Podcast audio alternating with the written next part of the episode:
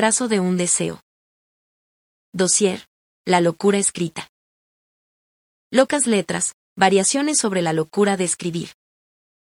Fernando Colina Pérez. Hospital Universitario Río Ortega. Valladolid. Resumen. El presente trabajo estudia las relaciones de la locura con la práctica de escribir.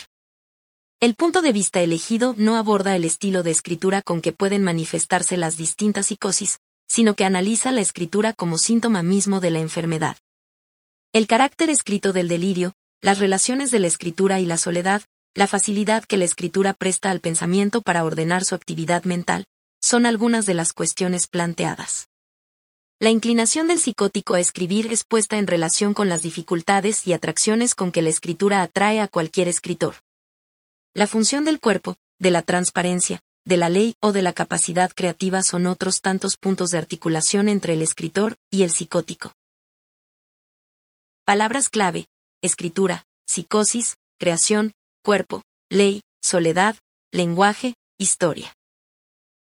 El escritor evoca a menudo la irresistible tentación con que le atrae la escritura.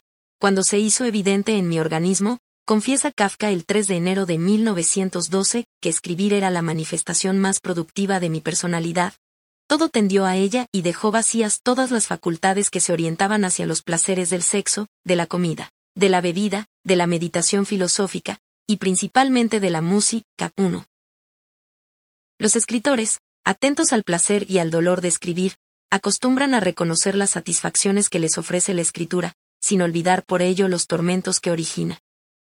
Todos confiesan con agrado los atractivos que encuentran, la reunión y el acuerdo consigo mismos, la esperanza de hacerse amar, el ejercicio de la venganza, la elaboración de una solicitud de ayuda, la tramitación de una despedida o el placer insustituible que despierta una frase bien escrita. Pero no olvidan que estos bienes llegan acompañados de la torturante imagen del papel en blanco, del desgarramiento carnal por donde mana el texto y de la agreste soledad que siente quien escribe. Por constituir una síntesis inconciliable de placer y dolor, de pérdida y recuperación, de destrucción y reconstrucción simultáneas, el ejercicio de escribir se puede asimilar a la estructura de cualquier síntoma. Un síntoma que, sin eclipsar al resto, no es infrecuente encontrar entre los más propios de la locura.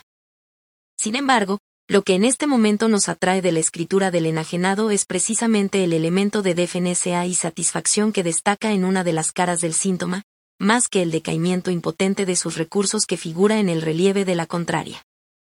No nos ocupamos, por lo tanto, del estallido del lenguaje que sucede en la psicosis, por cuya herida sangra también su componente escrito, sino que solo nos atrae la escritura entendida como recurso, como protección, como elección. No nos interesa fijarnos en el lado pasivo y negativo del problema, donde la escritura se desintegra o desaparece, ya sea en cuanto a las posibilidades de su elaboración mental o bien en el mismo acto material de escribir, que se torna disgráfico e ininteligible. Tampoco nos incumbe analizar el estilo escritural de cada psicosis, sea melancólica, paranoica o esquizofrénica. Aquí, por el contrario, solo nos mueve estudiar las decisiones que conducen a cualquier trastornado a buscar en la función y en la práctica de la escritura el mismo reconstituyente que, salvando las distancias, persigue cualquier escritor. Sin duda, la psicosis y la escritura guardan una indómita complicidad, una relación íntima constituida por una mezcla de atracción y de respeto. Pocas veces, en cambio, observamos una incompatibilidad absoluta, un rechazo frontal de la pluma por parte del loco, propiciado probablemente, cuando sucede, por una excesiva sensibilidad al roce hiriente de las letras. Este ensayo se interesa por el rostro positivo del encuentro, por la afinidad que hermana al alienado con las prácticas escriturales que acuden regularmente en su auxilio. Recordemos la prontitud y urgencia con que en algunas ocasiones busca lápiz y papel como para resarcirse súbitamente con su uso de la angustia y el infortunio de la vida. O fijemos nuestra observación en ese momento de la consulta en el que extrae de su bolsillo una nota a la que procura atenerse, bien sea, según presumimos, para intentar que la intempestiva multiplicación psicótica del sentido no altere la concentración y el orden establecido de sus ideas, o bien tratando de afianzar por escrito la significación de lo que nos dice. Traigamos a escena en nuestro apoyo, por último, la notoriedad de los documentos escritos de algún lunático de Postín, Wagner, Schreber, Wolfsen, Van Gogh, Artaud, Olderlin, Strindberg, sin descartar a Rousseau y a Nietzsche si atendemos al discurrir de sus vidas. Textos todos ellos insustituibles para cualquier estudio de la locura. 2. Nuya Dais sine linea. La escritura llega a ser un ingrediente imprescindible en la vida de algunas personas. Parafraseando una conocida máxima marinera, cabe decir que vivir no es necesario, pero escribir sí. El imperativo puede alcanzar una rara intensidad en la psicosis, ya sea en las melancólicas, tradicionalmente vinculadas a la escritura, o en las estrictamente delirantes. Sucede como si la enfermedad exigiera del paciente una demostración práctica contra el analfabetismo, y encontrara en esa tensión gráfica un medio generoso para luchar contra sus limitaciones. No olvidemos que se ha llegado a decir que, en su fuero interno, todo psicótico se quiere escritor, probablemente para cursar entre líneas su intento de recuperación, pues la escritura refleja bien la convalecencia de quien se siente desamparado y necesitado de compañía. Incluso cabe preguntarse, sin especial exageración, si el estado natural del delirio no es el discurso escrito antes que el oral, al que precedería dadas las especiales características del delirio en cuanto a su contenido, su función y su origen. La letra, en fin de cuentas, es un habla solitaria que cursa desprendido del otro, igual que lo hace el lenguaje del delirio, si sirve esta analogía de la escritura y el delirio a través de la soledad como una primera aproximación al asunto. Curiosamente, la segunda mitad del siglo XIX conoció gran número de estudios consagrados a la escritura de los alienados. P. Simon, A. Tardú, J. Rouse Fursac, L. Marcé, A. Nord Pitt son algunos de los autores que, como ha subrayado Juan Rigo, Lie II, prestaron especial atención a los escritos de los enfermos, apreciándolos como una fuente privilegiada del estudio psicopatológico. Relación que más adelante completó Raymond Queneau con su libro En los confines de las tinieblas 3. Dedicado a los franceses locos del siglo XIX que publicaron sus escritos. En general, el interés de todos estos autores no se dirigía, como la presente revisión, a estudiar el servicio que los textos prestan a una exigencia interior del enfermo mental, sino que en su mayoría solo los valoraron como material para examinar y comprobar las alteraciones psíquicas generadas por la enfermedad. Aprovecharon la ocasión de la escritura para enjuiciar los signos de la locura, pero observándola como un escenario psicopatológico más, sin caer en la cuenta de que la escritura pertenecía a la esencia de la psicosis y hablaba por sí misma. También ha sido subrayado a menudo el lado perjudicial y patógeno de esta asetividad que atrae ahora nuestra atención. El mucho escribir vuelve loco, se ha dicho, como se dijo cervantinamente del mucho leer, asignando a la comezón de escribir la causa y no la consecuencia del trastorno. Lo mismo se ha repetido, en general, de los estudiosos. La melancolía de los hombres de letras es un lugar común perfectamente destacado por Ficino o Tissat. Ficino, en el primer capítulo de su libro más conocido, que lo dedica a los cuidados de la salud de quienes se dedican al estudio de las letras, se expresa de la siguiente manera. Las causas que hacen que los hombres de letras sean melancólicos son de tres tipos principales. La primera celeste, la segunda natural, la tercera humana. Celeste porque, según dicen los astrónomos, Mercurio, que nos invitaba a buscar las ciencias y las artes, y Saturno, que hace que seamos perseverantes en esta búsqueda y que, una vez alcanzadas, las conservemos, son en cierto modo fríos y secos. La causa natural parece consistir en el hecho de que para adquirir el conocimiento de las ciencias, sobre todo de las difíciles, es necesario que el alma se recoja del exterior al interior como desde la periferia al centro, y que, mientras especula, se mantenga firmemente asentada en el centro, por así decirlo, del hombre. Ahora bien, recogerse de la periferia al centro y mantenerse fijo en él es propio sobre todo de la tierra, con la que tiene bastante parecido la bilis negra. La causa humana, es decir, la que depende de nosotros, es esta. Dado que la actividad frecuente de la mente reseca bastante el cerebro, se sigue que, consumido en gran parte el humor, que es el sustento del calor natural, de ordinario se extingue también el calor mismo, de tal suerte que la naturaleza del cerebro se torna seca y fría, que es de hecho una cualidad terrestre y melancólica. 4. Tissat, por su cuenta, en un tono lógicamente más positivo, pues escribe casi 300 años después, se pronuncia del siguiente modo, las enfermedades de los hombres de letras tienen dos fuentes principales, los trabajos asiduos del espíritu y el reposo continuo del cuerpo. Para trazar un cuadro exacto, no hay nada más que detallar los efectos funestos de estas dos causas 5. Ir al fondo de las cosas conduce a la melancolía, y en ese mismo viaje coinciden el investigador y el loco.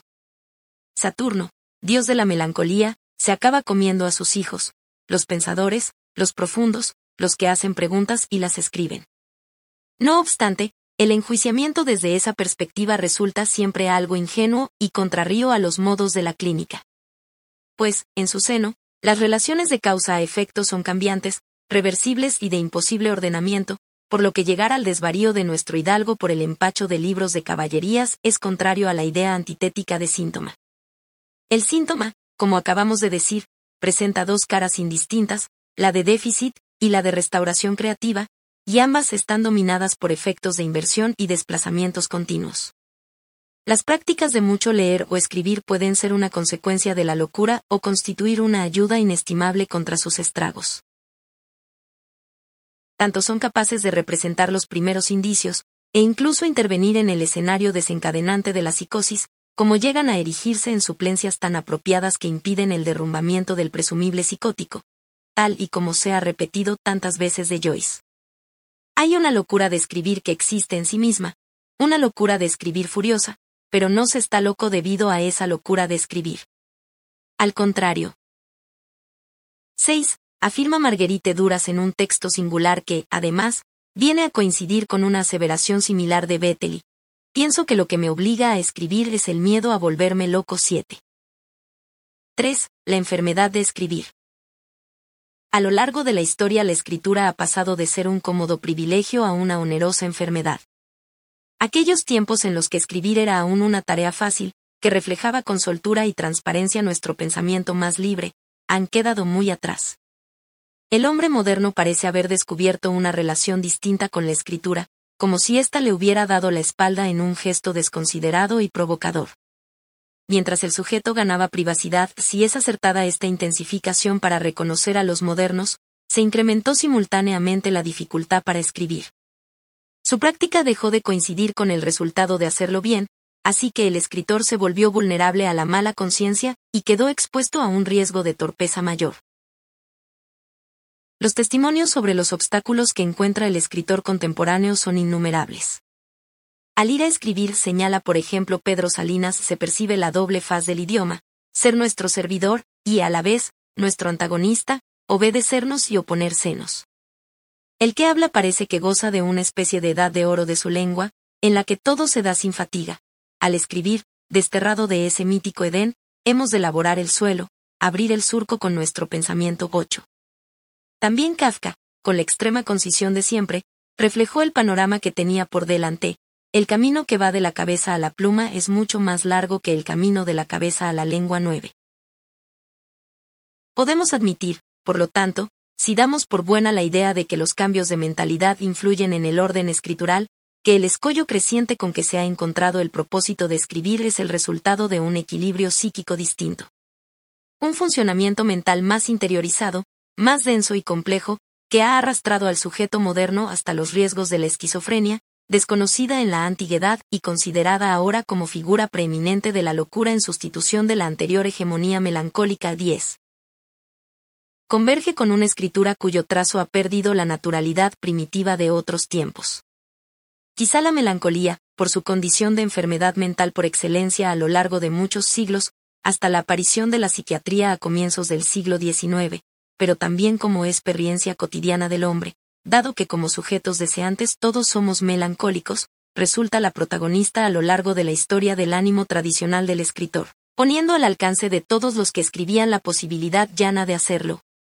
Una melancolía hospitalaria nos acoge en su refugio de pérdidas, y nos devuelve a nosotros mismos como no lo hace ningún otro sentimiento. Mientras que la esquizofrenia, por el contrario, o la simple división que la anuncia o precede, nos dispersa, nos confunde con su escisión y nos aliena en nuestras decisiones. El empuje hacia la escritura de los esquizofrénicos, siempre tan fuera de sí, y la tendencia a la esquizofrenia de los modernos, siempre tan rotos y fragmentados, reflejan como ningún otro suceso los inconvenientes del hombre actual a la hora de escribir. Ahora bien, cuando intentamos precisar las relaciones de dependencia que unen y separan estos dos fenómenos, el escollo moderno de escribir y la inclinación esquizofrénica de todos, nos mostramos bastante torpes. No sabemos, para empezar, y pese a nuestra inicial insinuación unidireccional, si uno genera el otro o viceversa, es decir, si la división moderna que llega al umbral esquizofrénico es el obstáculo que atenaza al escritor, o al contrario, es la dificultad estrenada en el gesto escritural la que lima la identidad hasta desgarrarla, como quien corta el yo con una sierra escriturada. También cabe sospechar, legítimamente, que estos fenómenos apenas se influyan entre sí, y que sea una causa común más profunda la que genere una interioridad disociada, a la vez que, por otra vía, corta los crestones de la pluma del escritor. Por otra parte, no nos cuesta entender que la sencillez que ofrece la escritura mientras empleaba como simple mensaje, cuando el texto aún no había ganado autonomía respecto a la palabra, se disipe cuando aspira a convertirse ante todo en un diálogo interior, sin intención comunicativa expresa.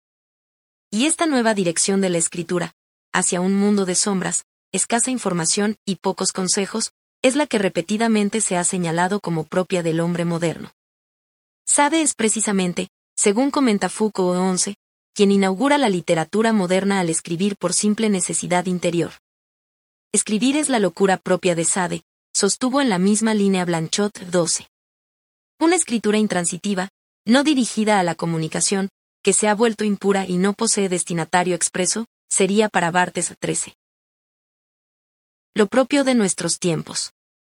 Bartes, incluso, se atreve a situar hacia 1850, en referencia al trabajo expiatorio con que Flaubert se entrega a escribir, el momento en que el escritor se convierte en una conciencia infeliz al descubrir en su interior un lugar lleno de secretos y de amenazas que no acierta a expresar si no es con sufrimiento.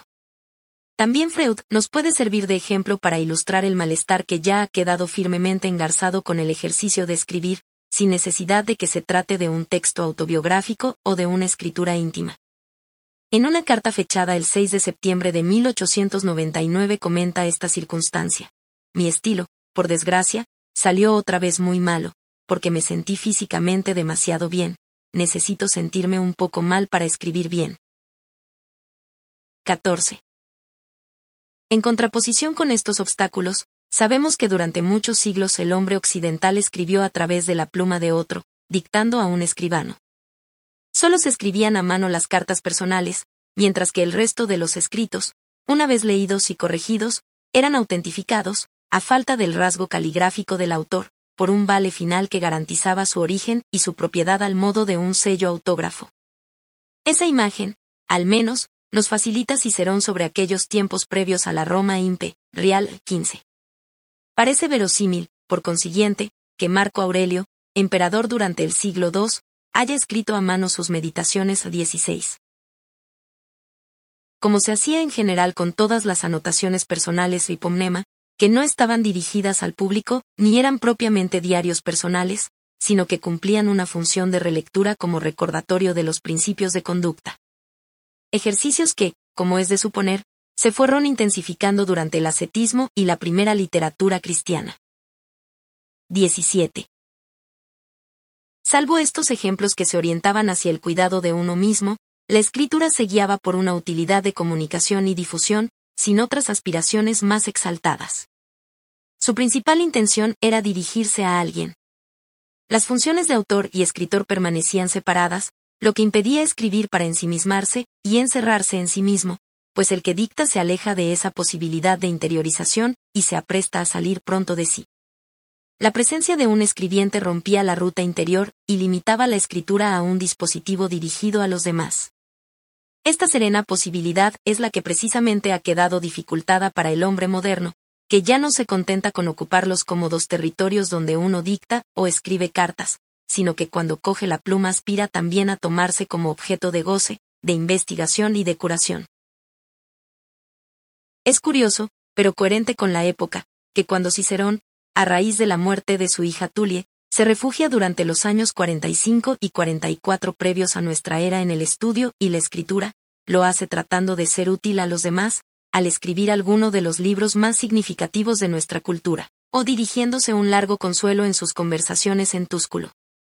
En efecto, le escribe a su amigo Ático, no hay un solo escrito de nadie sobre el alivio de la tristeza que yo no haya leído en tu casa, pero el dolor supera todo consuelo.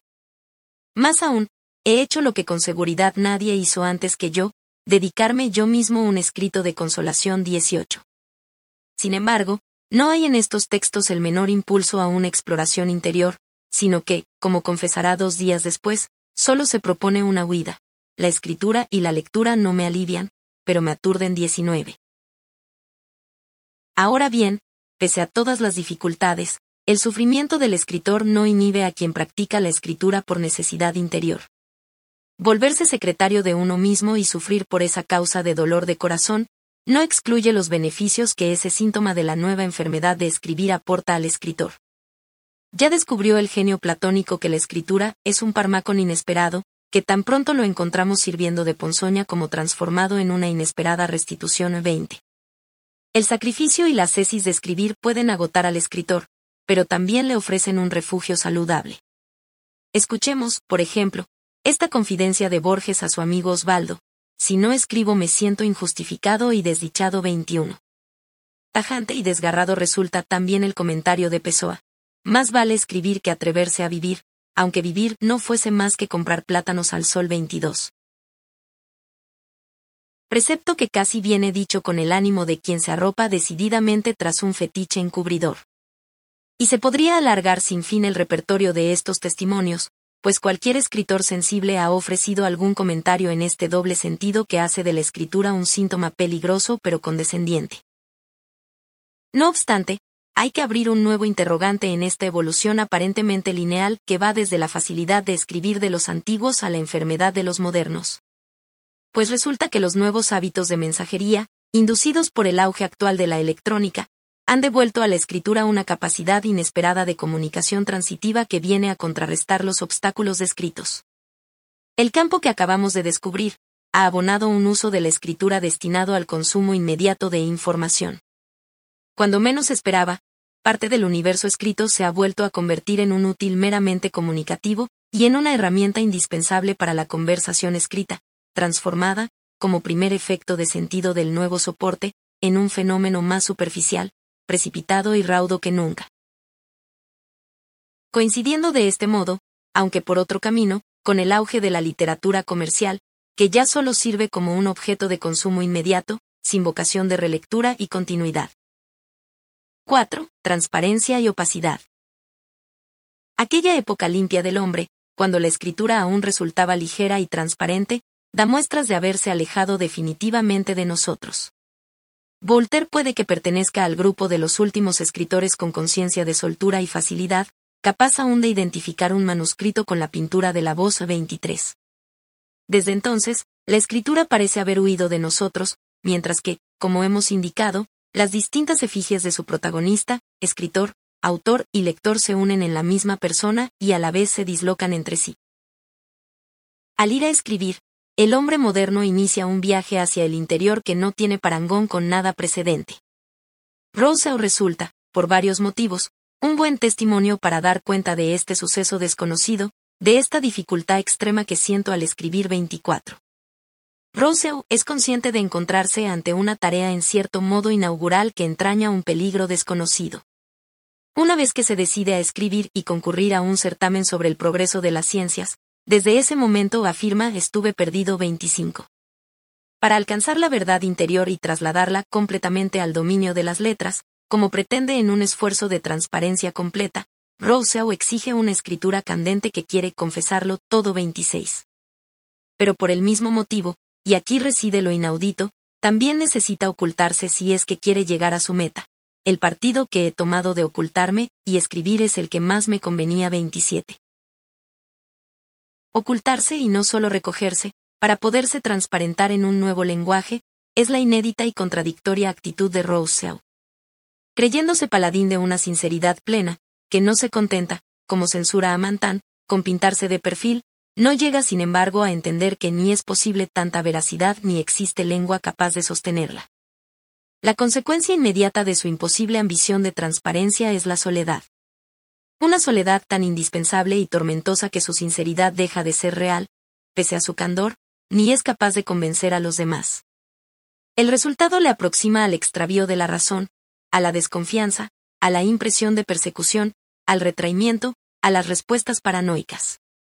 Desvíos todos ellos del pensamiento que le impulsan decididamente hacia la escritura.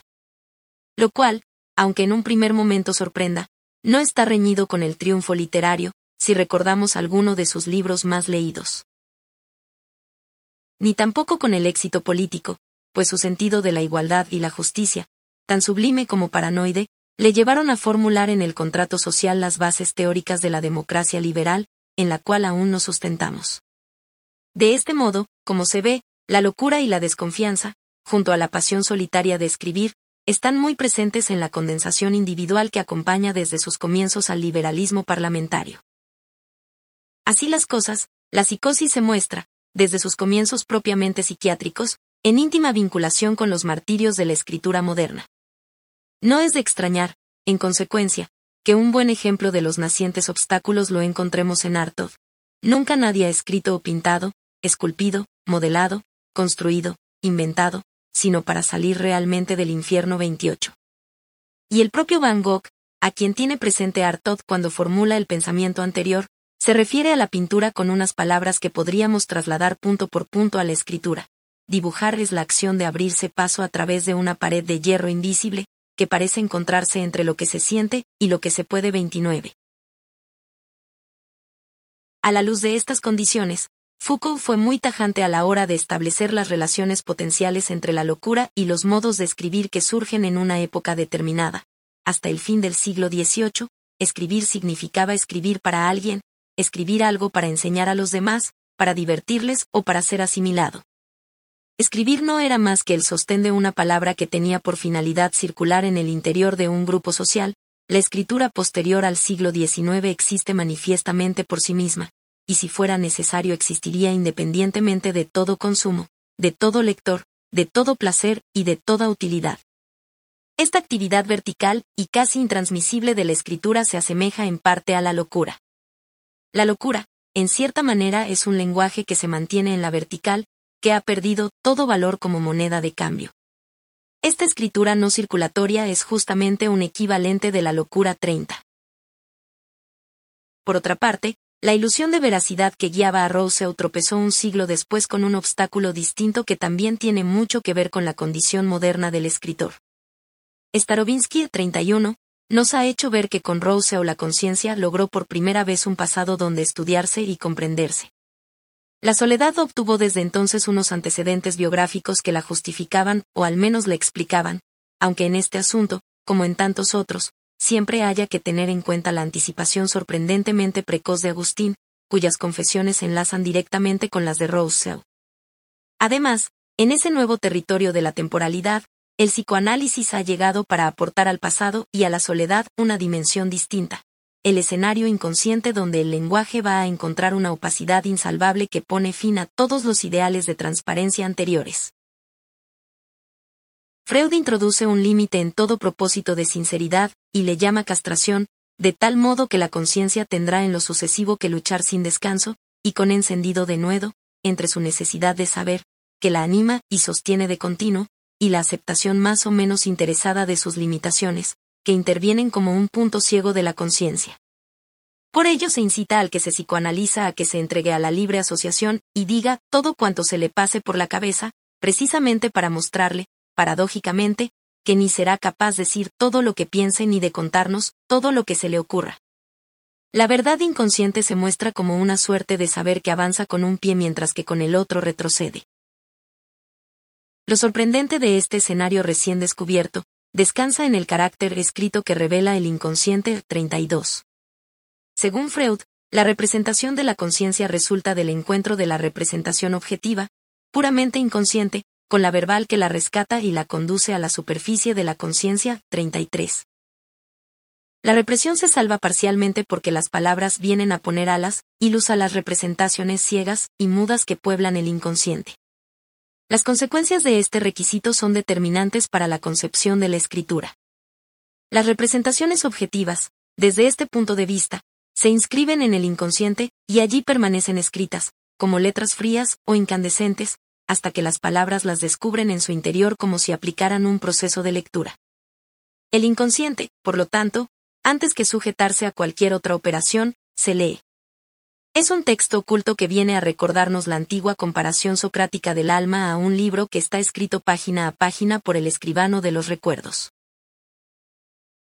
34. En su seno, las representaciones se alojan como muertas hasta que el lector que somos de nosotros mismos no las aupe a la conciencia verbal con una suerte de lectura primigenia y redentora. La lectura, por lo tanto, y aquí descansa la radicalidad del asunto, se anticipa y adelanta a la escritura manual. Lo inscrito en el inconsciente se antepone a lo hablado, pues el ejercicio de hablar ha quedado convertido, entre otras cosas, en un esfuerzo de lectura. A este respecto, la escritura del escritor ya no puede ser simplemente concebida, al modo tradicional, como una duplicación del habla, pues también viene a reescribir lo leído previamente en una biblioteca escondida. Toda escritura tiene, de este modo, algo de amanuense de lo hablado, de traslación duplicadora de la palabra, pero también de lector y copista del pasado más oculto de uno mismo, de ese pasado histórico que Rousseau descubrió en la conciencia y que Freud editó en un libro inconsciente.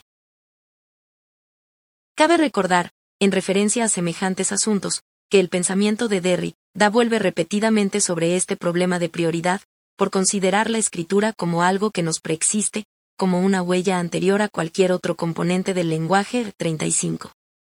En la anticipación de la escritura encuentra Derrida un elemento imprescindible para contrarrestar la enfermedad moral que atribuye al logocentrismo de Occidente.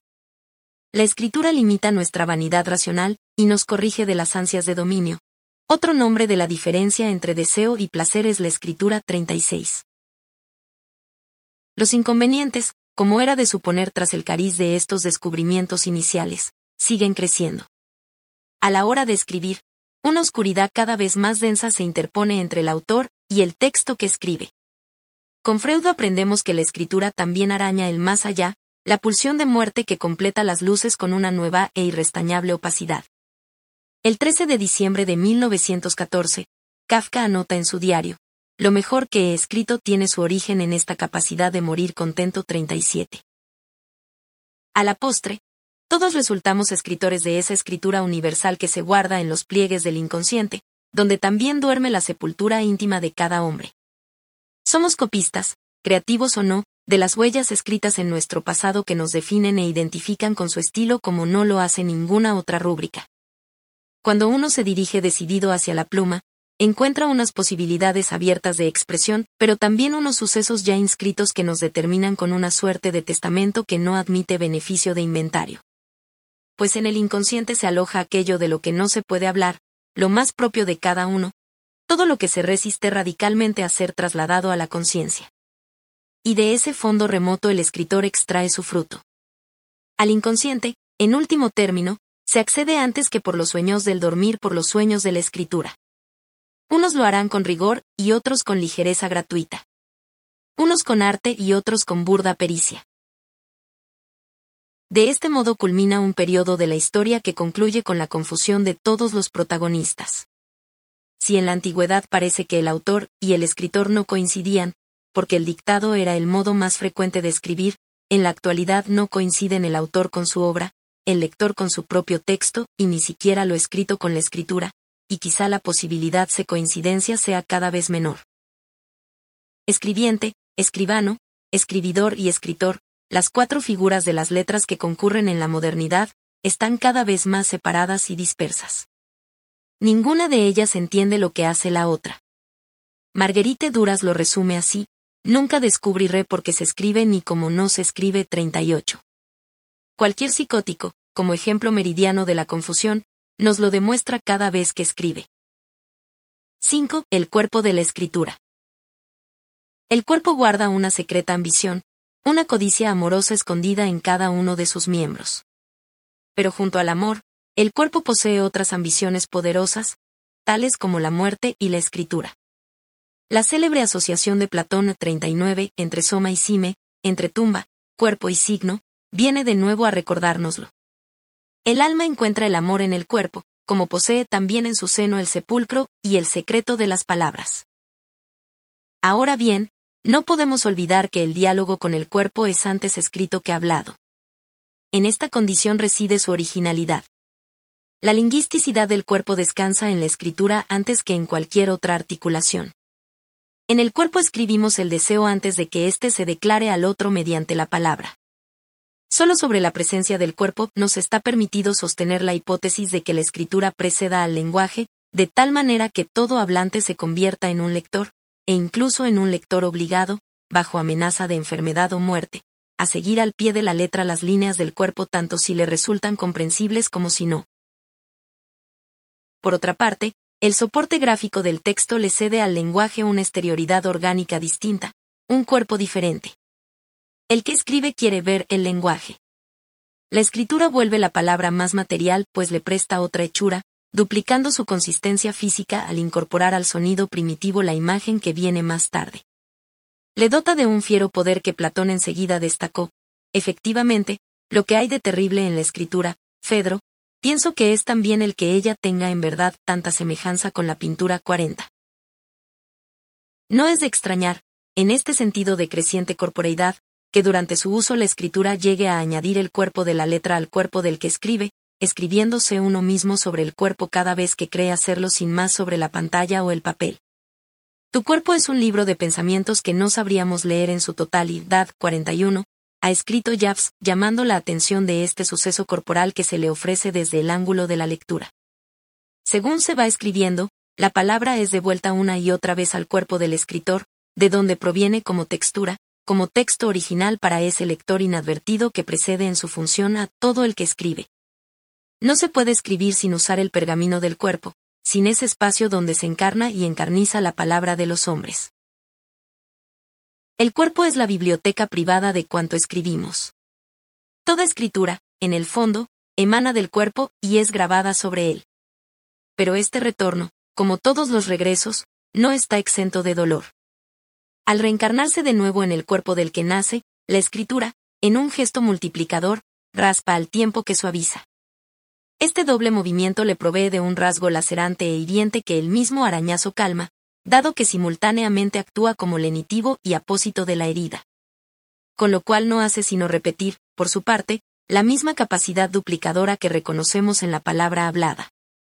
Pues del lenguaje se ha señalado con frecuencia la doble faz que le constituye como caparazón y antena a la vez le entendió Sartre 42.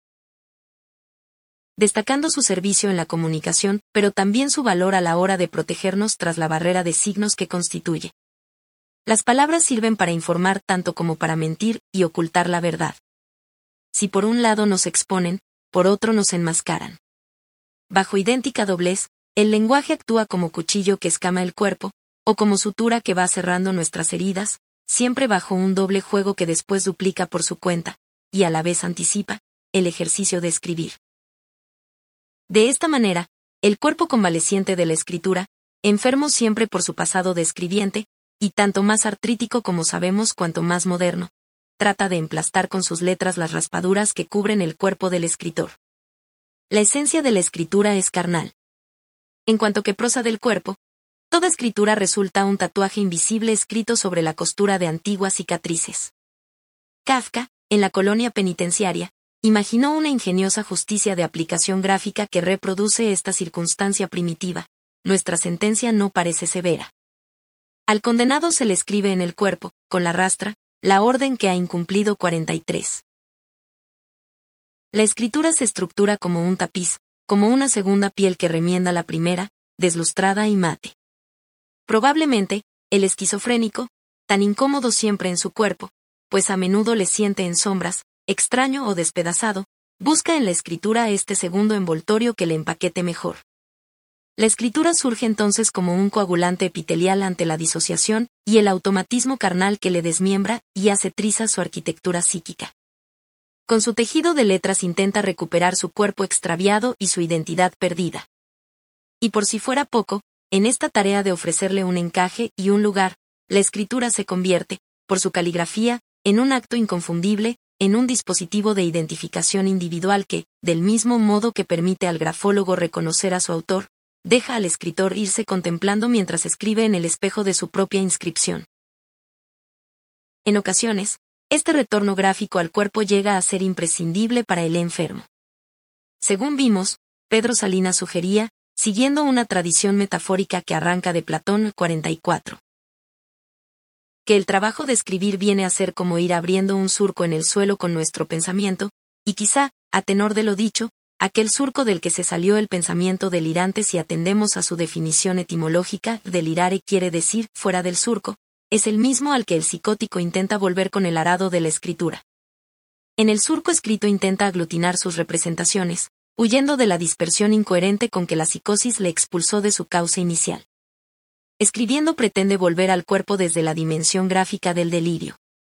Quiere integrarse de nuevo, mediante los hilos caligráficos, en el cuerpo del que la enfermedad le obligó a salir al disgregar y confundir su encarnación.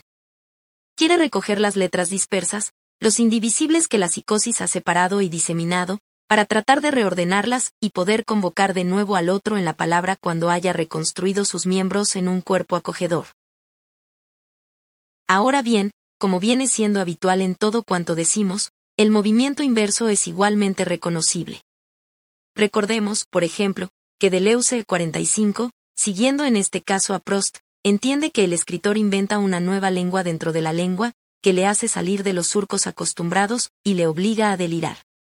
La escritura, en este caso, no suaviza el delirio sino que le estimula. De la misma opinión era en parte Rousseau, quien si bien unas veces defendía la escritura como una salvación, otras la enjuiciaba como una condena.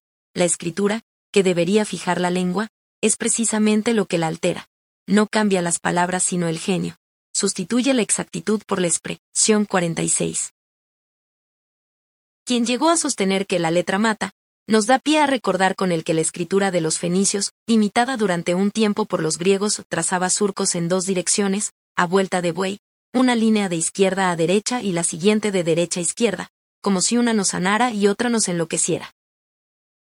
Si todo psicótico es un escritor del cuerpo y en general, como hemos insistido, lo son todos los delirantes, ninguna de las formas o tipos de psicosis propone una afinidad tan estrecha entre cuerpo y escritura como la que ofrece la melancolía, que obliga a pensar en ella como si fuera la circunstancia afectiva más natural al escritor. La melancolía es el alma de la escritura. La tinta negra del melancólico se extiende largamente por el cuerpo, sobre el que escribe con pasión triste su narración. Sin la existencia dialogante de alguien en su interior, al que ha alejado de su proximidad, el melancólico ya no experimenta la caricia del habla sino que solo siente el dolor causado por el arañazo de la palabra.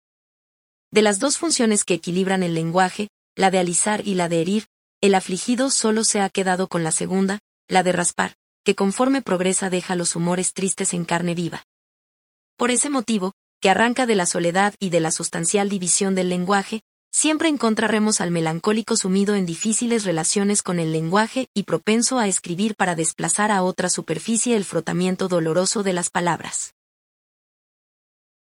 Su primera intención, por lo tanto, en cuanto siente el apretón de la tristeza, será despegarse del discurso, que ha perdido su mejor ungüento, el de la palabra misma, para tratar de frenar así el escosor que le causan los signos.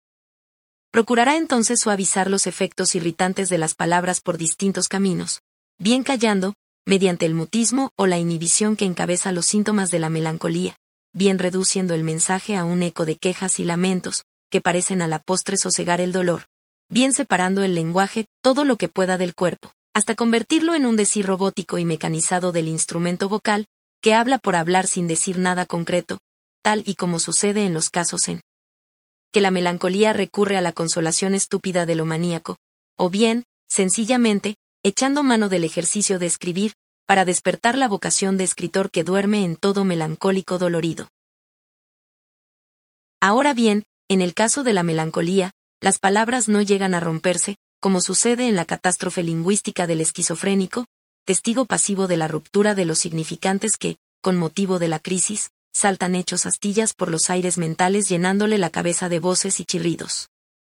El melancólico, en cambio, presenta unas desavenencias distintas con la palabra, por lo que, como hemos dicho, elige opciones lingüísticas diferentes, callar, reducir el discurso a la queja, acelerar su curso hasta despegarlo del cuerpo, todo lo que sea capaz, trasladarlo al papel para dar salida a la palabra de un modo menos hiriente.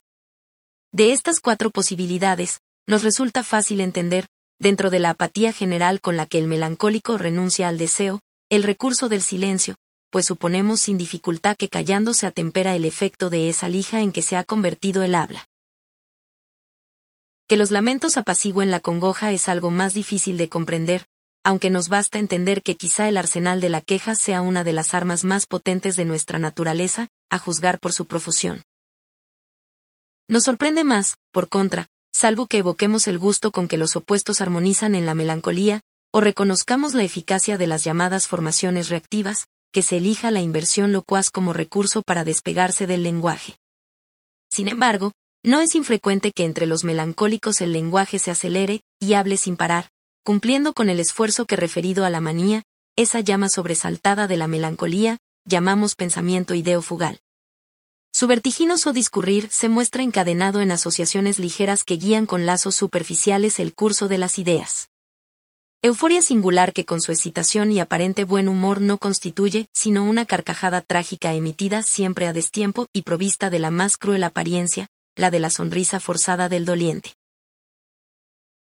En estos casos, los significantes, aún íntegros y enlazados, lejos del desmenuzamiento esquizofrénico, aceleran su circulación para tratar de quitarse de encima la carga engorro esa y espesa de los significados. El maníaco se libera así de las sujeciones lacerantes del sujeto, pero no llega a estar alegre ni eufórico sino simplemente excitado.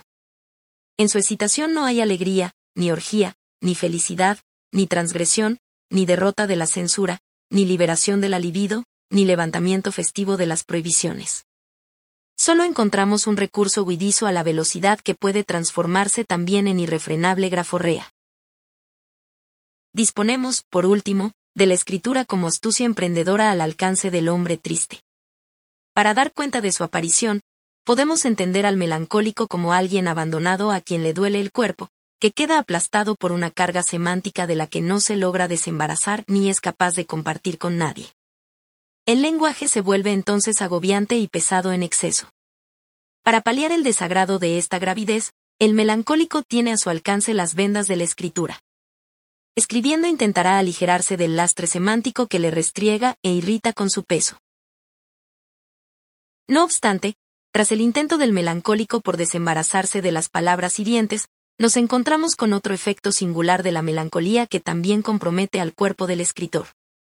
En esta ocasión no se trata de que el cuerpo quede oprimido por el lenguaje o se desanude maníaca y vertiginosamente del habla, que pasa a flotar sobre él como si hubiera perdido las amarras del sujeto, sino que ahora actúa como un reflector, como un espejo sobre el cual rebota el lenguaje obligándole a salir proyectado hacia la realidad exterior cuando lo que quería era inscribirse pacíficamente.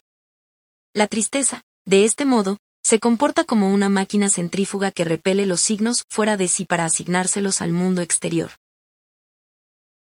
Mientras en el esquizofrénico o en el paranoico la relación con el mundo siempre es centrípeta, y a nada que oye un ruido se lo autorrefiere hasta conseguir que el universo entero, aunque sea con malas intenciones y peores presagios, le concierna, y se ponga a sus pies, en el melancólico, por el contrario, se invierte la dirección intencional de las significaciones. De modo que, en vez de quedar sometido al dictado de los demás, que se burlan de él, le insultan o manipulan maliciosamente, es su humor el que se expande y tiñe de tristeza toda la realidad. En ausencia del lenguaje del otro, que es quien habilita la recepción de las palabras por parte del cuerpo, el mundo queda poblado de todos los signos existentes que él no ha conseguido acoger. Reescrito el universo con sus propios signos, el entorno agobia con su pesadumbre al melancólico, como observamos en la célebre. Melancolía de Durero, tan saturada de símbolos como impregnada de una impresión de fatalidad geométrica y astral que se abate inexorable sobre el triste. El cuerpo, que normalmente absorbe las palabras con su silencio, a la vez que viene a ser un secante de la tinta triste que derraman las cosas, suspende su función y repele los signos sin inscribirlos. Se entienden ahora el carácter triste del escritor y el valor de la escritura como instrumento defensivo del melancólico. Pues, hasta cierto punto, todo el que escribe aspira a aligerar la realidad del espesor insufrible de los signos para devolverlos al cuerpo, donde se alojan sutiles y dispuestos. Escribiendo intenta conducir de nuevo las palabras al reposo de su origen, al texto escrito del cuerpo donde intentan descansar de nuevo. Por ese motivo entendemos que haya quien solo soporta la realidad escribiendo. Como les hay que solo encuentran en la escritura el tratamiento. 7. Esquizofrenia. Esta salida de los signos hacia el exterior, tan propia de la melancolía, sigue un camino inverso en el paranoico. En la paranoia las representaciones del sujeto han perdido su carácter intencional, ese rasgo con que las reconoce la fenomenología como muestra del eslabón deseante que las engarza para proveerlas de vida personal.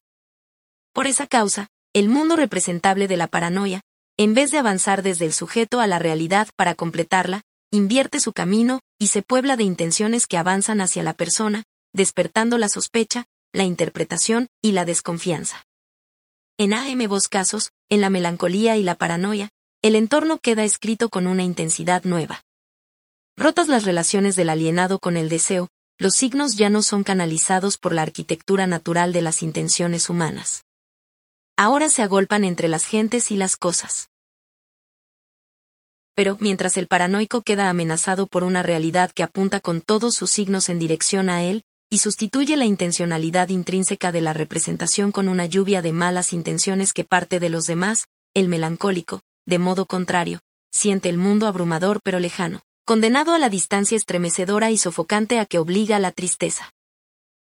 De nuevo encontramos, en el seno de estas circunstancias, las razones del loco para escribir. Pues la escritura ayuda a vaciar el mundo de signos y devolverlos al depósito que el lenguaje posee en nuestro interior. De esta suerte, si el paranoico frena las intenciones del otro escribiendo, el melancólico recupera para sí los signos del mundo y neutraliza su indiferencia y su agobio. Mientras ambos escriben, uno hace las paces con su perseguidor, y el otro construye un nido en el mundo donde hospedarse. Pero aún caben más opciones de la escritura en su relación con el cuerpo de los psicóticos. A este propósito, viene al caso recordar de nuevo que, en el capítulo de la metapsicología que dedica al inconsciente, Freud subrayaba como el paso de las representaciones a la conciencia no se realiza hasta que la representación verbal se añade a la objetiva, a la que rescata de este modo del inconsciente. Sin embargo, en la esquizofrenia sucede algo distinto, pues, al no ejercer sus derechos la represión, la separación entre consciente e inconsciente no se establece de forma neta.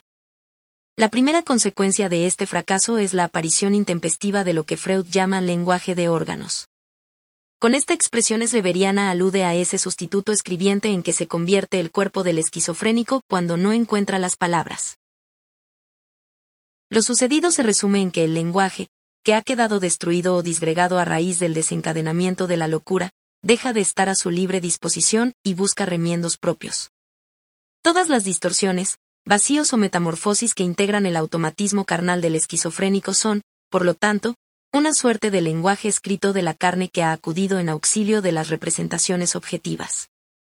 Desprovisto de su elemento verbal, lo objetivo no se integra en la unidad de palabra que nos viene a la boca de la conciencia carente de emisor, se inscribe por el contrario en el cuerpo, desde donde habla con su nuevo lenguaje de órganos. A este escenario, acude generosamente la escritura manual para tratar de liberar al cuerpo de esta expresión sustitutoria, insuficiente y cruel. Cruel, ofreciendo un espacio distinto donde las representaciones de palabra recuperen parte de su función. Por lo demás, siguiendo esta línea freudiana de argumentos, hay que tener en cuenta que los restos de palabra del esquizofrénico van a intentar, en cuanto puedan, elaborar un nuevo lenguaje para tratar de reconducir la situación. Y lo procurarán a través del delirio, porque el delirio, antes que un contenido, que un significado, no es otra cosa que un lenguaje reconstruido. Un idioma de circunstancias que puede encontrar en el cuerpo de la escritura el medio más indicado para rescatar la palabra delirante del sabotaje esquizofrénico de los órganos. Asimismo, sucede también que el cuerpo de la escritura ayuda a suavizar el estallido verbal del significante. Con su trazo aglutina las letras que han saltado por los aires, donde habían ganado la condición de cosas grávidas y materiales. La palabra escrita inhibe las formas verbales del pensar, y con ello mitiga la alucinación verbal, y los ecos inesperados del pensamiento. Artaud observó oportunamente que el verdadero dolor es sentir cómo se desplaza el pensamiento en uno mismo 47. La escritura, ofreciendo otro lugar a ese movimiento, parece suavizar este chirriante dolor de Ar, Taud, el indescriptible roce material del pensamiento por los caminos del alma. Probablemente, la práctica escritural apaga las voces alucinatorias que entretienen, amenazan y quitan el sueño de los enfermos, porque, por su condición textual, el ejercicio del escribiente se resiste a la soberanía auditiva y vocal del delirio. Hay en el escribir, sostiene María Zambrano, un retener las palabras, como en el hablar hay un soltarlas, un desprenderse de ellas. 48. A esa retención de las palabras se refería también Marguerite Duras cuando sostuvo que escribir es aullar sin ruido 49. Y de aullidos, sin duda, saben mucho los esquizofrénicos, como mucho sabía el escritor, Schreiber, Esrever, obligado a lanzarlos por influencia del dios inferior, Ariman, salvo que pusiera todo su empeño en reprimirlos a 50. La página permite, de este modo, otro campo imaginario al lenguaje fragmentado que no consista solo en la alucinación y la aparición de los fenómenos elementales. Debido a su peculiar carácter físico, la escritura evita el desdoblamiento entre los dominios de lo auditivo y lo enunciativo. Los aproxima por cuanto constituye una forma de enunciado visible. Escribiendo, el psicótico se redime con denodado esfuerzo expiatorio y puede volver a deletrear poco a poco la realidad y reescribir, hasta donde llegue, su universo verbal herido. Porque una herida del lenguaje es una herida en los sentimientos y en el cerebro, es un oscurecimiento del mundo, una congelación 51, dejó dicho Kafka. La escritura quizá venga a facilitar la ordenación del sentido y a aportar un pequeño resplandor a esa gélida oscuridad, a esas ráfagas de nada que, con tanto desaliento como belleza en la imagen, amenazaban a Artod. 8. Locura y creación. Las relaciones entre locura y creación son un tópico de nuestra cultura. Lugar común al acudimos solícitos, aunque solo sea para alentar brevemente las posibles afinidades existentes en el dominio de la escritura. Un primer abordaje se opone a que la locura posea cualquier atisbo creador. La psicosis, desde este punto de vista, sería un fenómeno regresivo y deficitario que revela siempre un menoscabo, y en ningún caso una potencial producción, que mucho menos podría ser considerada, caso de darse, como artística. El artista será creador precisamente hasta el momento en que se desencadena su locura, que viene de inmediato a paralizar la inspiración y a impedir la realización de su arte. Para los partidarios de esta perspectiva, el escritor enajenado escribe mal y sus frutos carecen de interés. Su texto solo le servirá a los psicopatólogos como testimonio clínico de su distorsión racional, pero no tendrá ningún sentido terapéutico propio. En segundo lugar, podemos sostener que la locura ni interfiere ni alimenta la creación, simplemente ofrece al espíritu del creador un nuevo campo de experiencia donde desarrollar su labor. La obra nace en la locura, no de ella, dirá Blanchot 52, para expresar tal posibilidad. La esquizofrenia no es creadora como tal. Solo en las personas creadoras, la esquizofrenia es la condición para que se abran las profundidades. En esta ocasión, el escritor delirante ni ve bloqueada ni especialmente estimulada tampoco su capacidad de escribir, pero sí tendrá ante él una profundidad nueva que representar o unos elementos hasta entonces desconocidos sobre su experiencia que podrá aprovechar para su tarea de escritor. Por último, cabe concebir que la locura constituya por sí misma un ámbito insustituible para el espíritu creador un lugar donde la creatividad y la enfermedad constituyen una unidad fecunda y demoníaca. Bajo esta perspectiva, la ruptura psicótica, la profunda visión que despierta, los territorios que descorre y el vacío amenazador que descubre se convierten en un impulso que empuja al loco a elaborar una obra. La psicosis, en este supuesto, es el fondo de locura, más o menos metafísico y visionario, que subyace y propulsa la creación. El escritor, observado bajo este ángulo, lo es gracias a estar loco, siendo desde la locura desde donde debemos interpretar su creación. Foucault ha formulado con rigor esta posibilidad. El viejo problema, ¿dónde acaba la obra, dónde empieza la locura, resulta, por la comprensión que mezcla fechas e imbrica los fenómenos, profundamente trastornado y sustituido por otra tarea. En lugar de ver en el hecho psicopatológico el crepúsculo en el que se hunde la obra al realizar su verdad secreta. Es preciso seguir ese movimiento por el cual la obra se abre poco a poco a un espacio en el que el ser esquizofrénico adquiere su volumen. Revelando de este modo, en el límite extremo, lo que ninguna caída habría podido mostrar si no fuera al mismo tiempo acceso a su verdad. 53. Nuestro estudio tiene su mejor justificación, lógicamente, alojado sobre esta tercera contingencia, aceptando la actividad creativa en el seno mismo de la psicosis. El espacio que abre la enfermedad permite la coincidencia del genio artístico con el descubrimiento del principio oscuro e indefinido que alimenta lo bello. La locura no apaga la inspiración sino que intenta despertarla. La pone en forma, en vez de comprimirla y achatarla. A tenor de lo dicho, la escritura es afina todas las formas creativas de la locura. Considerada como obra, en la medida que lo escrito se literaturiza y adquiere un valor productivo, la escritura juega el mismo papel que cualquier otro intento de reparación o reencuentro, tareas que parecen latir siempre bajo toda actividad creadora. Mientras escribe, el loco recrea algo distinto, ya sea sustituyendo con su letra lo que antes había y no quiere que siga, ya instalando melancólicamente su texto allí donde el vacío de la soledad reinaba, o bien, y por último, revistiendo de signos, convencionales o propios de un nuevo lenguaje, ese continente mudo, amenazador y palpitante que normalmente la realidad custodia y oculta pero que la psicosis de súbito ha descubierto. En general, todo psicótico tiene a su disposición tres vías nodales para encauzar su pasión creativa, la sublimación de los objetos, la reparación de la ausencia y la forja de un lenguaje. En las tres que con frecuencia cursan superpuestas, y no siempre distinguibles, la escritura puede encontrar aposento. Lo escrito, en consecuencia, es posible que se transforme en un objeto sublime, que se convierta en una nueva compañía o que se transforme en el vehículo idóneo para expresar la lengua fundamental, esa lengua delirante que, como veremos más adelante, le sirve al psicótico para intentar reconstruir un mundo lingüístico de ruido. Para empezar por la primera ruta creadora, la sublimatoria, es necesario puntualizar que la sublimación que permanece al alcance del psicótico, entendida como destino freudiano de la pulsión, no coincide con la llamada sublimación represiva, esa que, apartando el deseo de su satisfacción más directa, le desvía y encausa por la ruta de los ideales reconocidos por la sociedad. En cambio, entre los locos, la otra sublimación proporciona una alternativa distinta. En vez de encauzar los deseos, que permanecen encogidos y sin desarrollar cuando la psicosis predomina, tiene que echar un pulso a la pulsión en su propio terreno, induciendo un procedimiento que parece ir en contra de los intereses de la vida.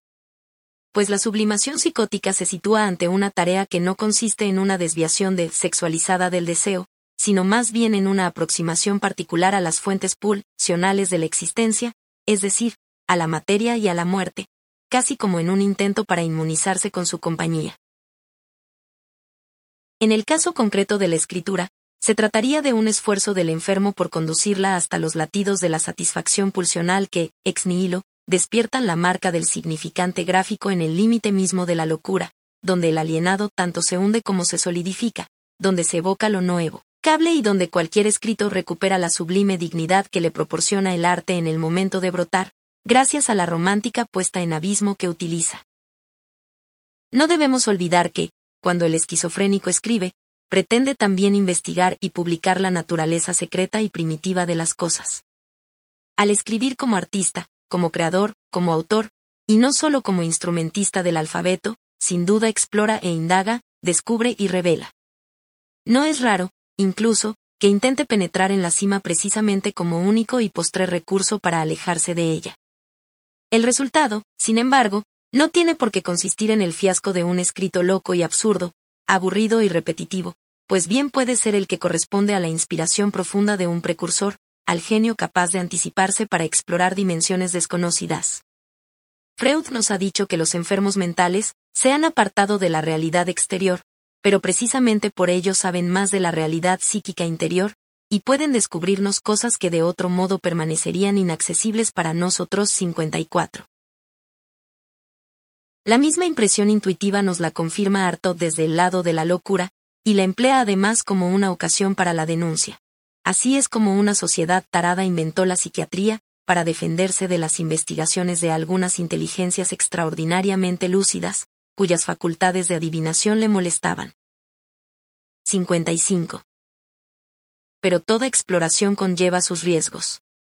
El peligro de la escritura en esos dominios se sustancia en que despoja al autor de sus seguridades, sustrayéndole la piedra angular sobre la que descansa la cordura. La tarea del creador es dolorosa. Nunca he escrito nada a la ligera, escribe desde el manicomio Ernst Wagner, sino con seriedad, con una seriedad sangrante 56.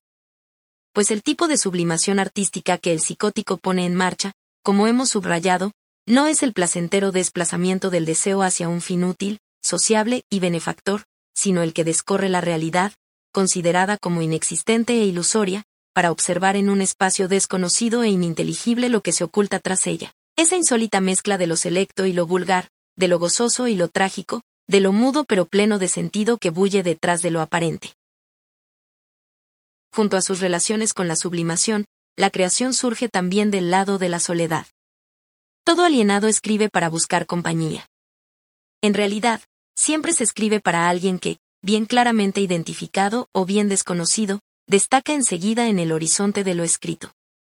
Freud denominó a la escritura lenguaje del ausente 57, aludiendo al interlocutor callado que se arropa entre las líneas. Y lo mismo leemos en el comentario primitivo de Isidoro en el primer libro de las etimologías, las letras son pregoneros de las cosas, imágenes de las palabras, y tan enorme es su poder que, sin necesidad de voz, nos transmiten lo que han dicho personas ausen. T58. Mientras extiende la línea continua del texto, la escritura va proponiendo un espacio interior para el otro. Si el amor se vale con frecuencia del oficio de escribir, es porque necesita tejer poco a poco la distancia con su amado interlocutor.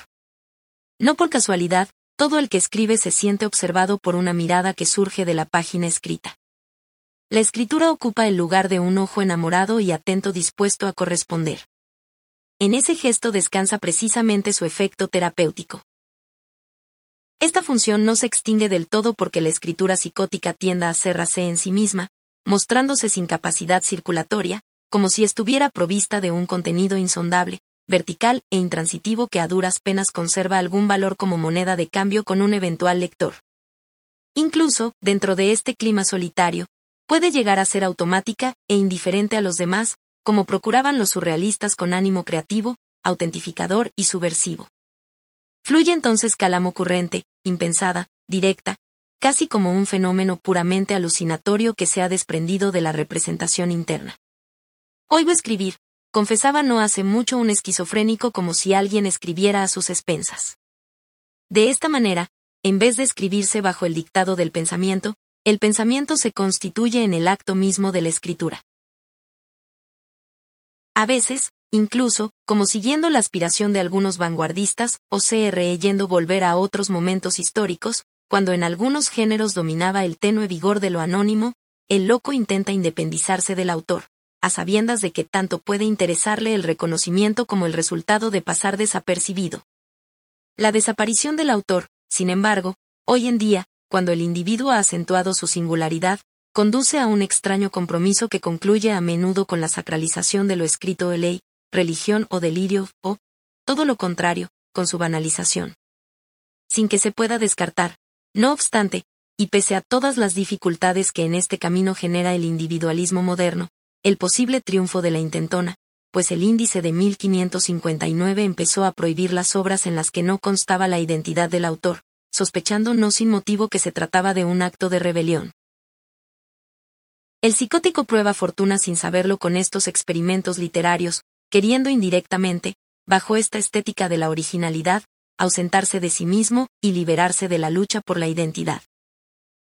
Todo escrito, dijimos, tiene algo de misiva que se dirige a un ausente, que en el caso de la psicosis puede resultar irreconocible y más anónimo que el propio autor. Asunto no trivial, este de cartearse con nadie, pues indagando con su envío en esa dirección, el psicótico, en lugar de festejar a un vivo, puede darse de bruces con la ausencia más extremosa, con un cadáver extendido y lineal. La escritura, sostiene Derrida, recuperando la cara oculta y más tremedal del asunto, es letra muerta y por lo tanto portadora de muerte 59. De este modo, el texto destruye la presencia del otro en vez, o al tiempo de reclamarla como quiera que sea, siempre que observamos las cosas desde el ángulo de la escritura, si el deseo esbozado con tantas dificultades por el esquizofrénico no encuentra receptor, retorna fatídicamente sobre sí mismo y se transformará inevitablemente, o en literatura, en escasas ocasiones, o en delirio, la mayoría. Desde ese momento, el llamado silencio de la escritura mana y restañable del escrito, poniendo una mordaza en la boca del destartalado deseo del enfermo, mientras hace de cualquier forma humana una apariencia fantasmal y truncada. Pero además de intentar sublimar la pulsión y reparar la ausencia del objeto, el esquizofrénico tiene ante sí la urgencia ingrata de proveerse de otra lengua, toda vez que la original ha quedado descoyuntada en el momento del automatismo mental, cuando la psicosis se desencadenó de las palabras que hasta entonces, mejor o peor, le amarraban a la realidad. El psicótico, que reclama otra lengua porque la materna ha dejado de servirle, la recompone urgentemente con el delirio y en cuanto puede la alfabetiza a su modo. El delirio, en su conjunto, puede ser interpretado siempre como alegoría de una ley personal que, como todas, tiende a ser publicada y aguarda un hospedaje escrito. Es coherente, en consecuencia, que la escritura facilite la estabilidad del delirio, pues ayuda a identificar y formular la nueva ley que promulga. Ley delirante, por otra parte, tan personal, tan áspera con la sociedad y los deseos, que nos explica que el psicótico aspire a fundar su propia lengua para sentirse un legislador más seguro. Una lengua siempre guiada, como lo fue en el caso de Srever, por una perfección divina, por una añoranza de unidad a la que, como ya señalamos, llamó lengua fundamental. Una lengua hablada por Dios y las almas purificadas que corresponde, según sus términos, a un alemán un tanto arcaico, pero siempre poderosamente expresivo, caracterizado por una gran riqueza de eufemismos 60.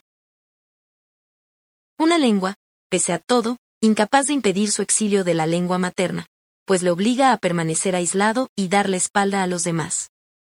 Lengua paradójica, de hierro y de trapo al mismo tiempo, que le exige a conciliar la exactitud con la ambigüedad y la soledad con un atisbo de compañía. A menudo, la ambición lingüística ha incitado a los hombres, y no solo a los psicóticos, a fundar lenguas universales, como sucedió curiosamente en la segunda mitad del siglo XIX, que nos dejó un inventario larguísimo y turbador del que solo salió triunfante el lenguaje unívoco, y no susceptible de ser vocalizado de la lógica y la matemática. Lenguaje que llega a constituir una lengua franca porque todos la pueden leer y ninguno hablar, demostrando con su silencio que la escritura es imprescindible para dar cuenta de los objetos universales, entre los que podemos incluir, por su vocación megalománica, todo delirio. En este orden de cosas, nos explicamos que los delirantes apenas logren variantes de su delirio, pues el sentido exclusivo y puro al que aspiran se opone a toda variación semántica. Una vez que inventa su delirio, el psicótico apenas acierta a cambiarlo, como si su enunciado se convirtiera en la forma más extrema y repetitiva del pensamiento. Un delirio matemático, solo formulable por escrito, sería por lo tanto el ideal expresivo de cualquier delirio. Quizá algo de esto se insinúa tras los fenómenos automáticos del esquizofrénico que preceden o acompañan al delirio, y que Claremont identificó, casi algebraicamente, como emancipación de los abstractos 61. La matemática, que en definitiva no es más que un delirio verdadero, resulta el modelo más atrayente para el delirante, por el mismo motivo, es lógicamente de un asalto matemático a su pensamiento de lo que el psicótico padece. No hace mucho tiempo, un enajenado nos hizo la siguiente confidencia sobre el origen de su enfermedad. Todo comenzó cuando las palabras se volvieron exactas. El paciente, como vemos, hacía recaer en la exactitud algebraica la causa de su locura. Podemos imaginar, a partir de esta declaración, que el suceso principal que ha arrebatado al loco de nuestra forma de pensar descansa en que las palabras han perdido para él su ambigüedad, su prometedora imprecisión, su vaguedad esencial, y se han vuelto matemáticas fuera de lugar, lejos de los espacios del álgebra y el cálculo. Nuestro enfermo localiza bien el origen del sufrimiento.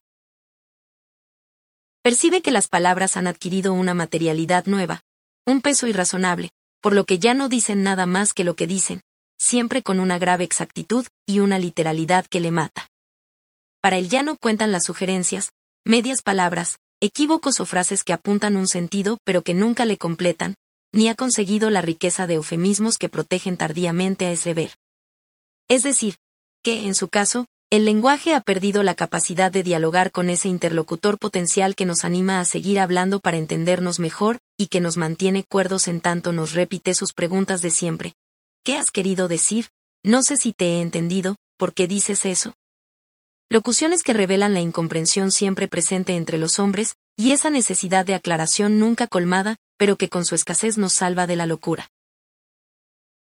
Pues bien, gracias a esta torpeza intrínseca pero lírica del lenguaje, las palabras siguen vivas para nosotros, como sigue vivo el deseo, y no han caído en esa mortífera precisión que, siguiendo la huella de nuestro psicótico, podemos decir que al volverlas exactas las torna inválidas, las hace fracasar como fuente poética de lo verdadero. Una vez más, por lo tanto, el esquizofrénico, siguiendo su regla básica de DFNSA, que no es otra que protegerse como el ave fénix con los escombros recogidos de su propio derrumbamiento, tiene que elaborar un lenguaje lo más coherente posible pero, al tiempo, lo más eufemístico que sea capaz para dotarle de cierta ambigüedad. Tiene que defenderse del abrazo algebraico de su pensamiento, que le estrecha hasta asfixiarle, aunque solo puede hacerlo con el delirio, que es el pensamiento más matemático y alusivo que conocemos. Contradicción, que en cierto modo, le inclina hacia la expresión escrita, que siempre cuenta con un esbozo de literatura donde el rigor y la metáfora conviven para salvación de los mortales. Podemos suponer, entonces, que el enfermo encuentra alivio cuando se exilia en su cárcel de papel, en una prisión textual formada por los barrotes del texto que escribe y por las rejas de su estricta literalidad. En esa doble textualidad explorará el equilibrio que la locura le promete pero que a la vez le ha sustraído. En ese espacio encuentra una nueva lengua, esa que solo le sirve a él y que pese a ello pretende que sea, ya no general, para un colectivo, una raza o una nacionalidad, y ni siquiera para este mundo, sino estrictamente universal. Con ese carácter se construye el nuevo lenguaje del psicótico, y bajo la misma necesidad le traslada a un escrito donde queda fijado con vocación de perennidad. Pues a la lengua universal le basta con pronunciarse y escribirse en una sola ocasión. En rigor no necesita más, puesto que no admite variaciones ni significaciones modificables. En el arte no hay nunca segunda vez, como no lo hay en el delirio, salvo cuando se empieza a debilitar. 11. Escribir lo impensable. Un modo privilegiado de ordenar las ideas y fijar sus límites es escribirlas. La voz, según comenta Tasso a finales del siglo XVI, afirma y niega muchas veces, pero las letras se mantienen siempre iguales a sí mismas. Lo que una vez afirman lo afirman para siempre 62. A este procedimiento de quietud y constancia el loco no permanece extraño. Y participa en tanto mayor grado si tenemos en cuenta que, además de ordenar las ideas cuando escribe, evitando que se difundan o se pierdan, puede seleccionar lo que le incomoda y no tolera en su interior para sacárselo de la cabeza y verterlo fuera, soltando así el lastre temible y amenazador que lleva consigo. De hecho, la escritura se convierte al mismo tiempo en un medio evacuatorio y en un instrumento ordenador. Liberarse de ciertos contenidos proyectándoles al exterior es una de las defensas psicóticas más comunes y providenciales a las que la escritura aporta un continente regulador, un distribuidor que facilita por escrito lo que verbalmente está impedido. De este modo consigue inscribir simbólicamente, aunque sea fuera de sí y de un modo algo artificial, lo que la varaunda interna de la psicosis no admite. Gracias al desdoblamiento potencial de la escritura se mitiga en parte la destructiva división interior, se equilibra la economía psíquica evitando el paso al acto, si se requiere, se inventa uno un doble donde desplazar los contenidos candentes y comprometedores, ayudando de este modo a completar un sentimiento de realidad más seguro. Un célebre náufrago, Robinson Crusoe, antecesor obligado e imaginario de la soledad psicótica, relata del siguiente modo una de sus primeras experiencias ahora comencé a considerar seriamente mi situación y las circunstancias a las que estaba reducido y tracé un esbozo de mis asuntos por escrito, no tanto para dejarlos a aquellos que vinieran después de mí, ya que no creía en la posibilidad de dejar herederos, sino para liberar mi espíritu de los pensamientos que lo acosaban diariamente 63. La escritura en este caso, como en tantos otros, no se limita a sus funciones de memorando, de copia del mundo o de ósmosis expresiva, sino que añade también las operaciones más policíacas de orden y escarcelación de ese pensamiento cautivo que ya no podemos seguir tolerando. Más allá de la estabilidad que presta a las ideas, la escritura enseña a pensar. Parte de lo blanco y ausente para construir paso a paso el pensamiento. Escribir es ir descubriendo lo que se quiere decir, comenta Max Aube en sus diarios 64. Además, ayuda a pensar lo más impensable y meditativo, aquello que tiende pronto a trascender y forzar el lenguaje. No solo sirve para fijar el sentido, sino que también echa una mano explicativa a todo aquello que se acompaña de una duplicación especulativa de la palabra. Todo lo que se enreda laberínticamente en la especulación parece estar más dispuesto a expresarse por escrito que a ser hablado, seguramente debido al carácter lineal del significante, ese mismo que, según Saussure, siempre se ha desdeñado porque se le ha encontrado demasiado simple, aunque, sin embargo, es fundamental y sus consecuencias son incalculables. 65. El carácter longitudinal que tanto nos ayuda a no perder el curso del razonamiento, es más evidente e intenso en el caso de la escritura, dado el testimonio visual que va dejando, la materialidad gráfica que favorece y la solidez que induce.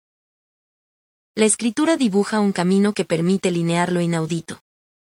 Deja una huella cuyos pasos podemos desandar como si fuera un raíl, para fomentar así la interpretación y entrecruzar con más comodidad la doble visión sobre las cosas que con frecuencia identifica la sabiduría. De este modo, consintiendo la reelaboración y la vuelta atrás reflexiva, ampara la contradicción, la respeta y la hospeda, facilitando que el pensamiento retorne sobre sus premisas sin perder la idea repentinamente agitada e invertida. El acto de escribir ordena el potencial caos para que no suceda nada incontrolable en el momento de desdecirse. Ayuda, en definitiva, a pensarlo enmarañado, a usar la misma palabra en registros muy distintos evitando que nos paralice la contradicción y la antítesis.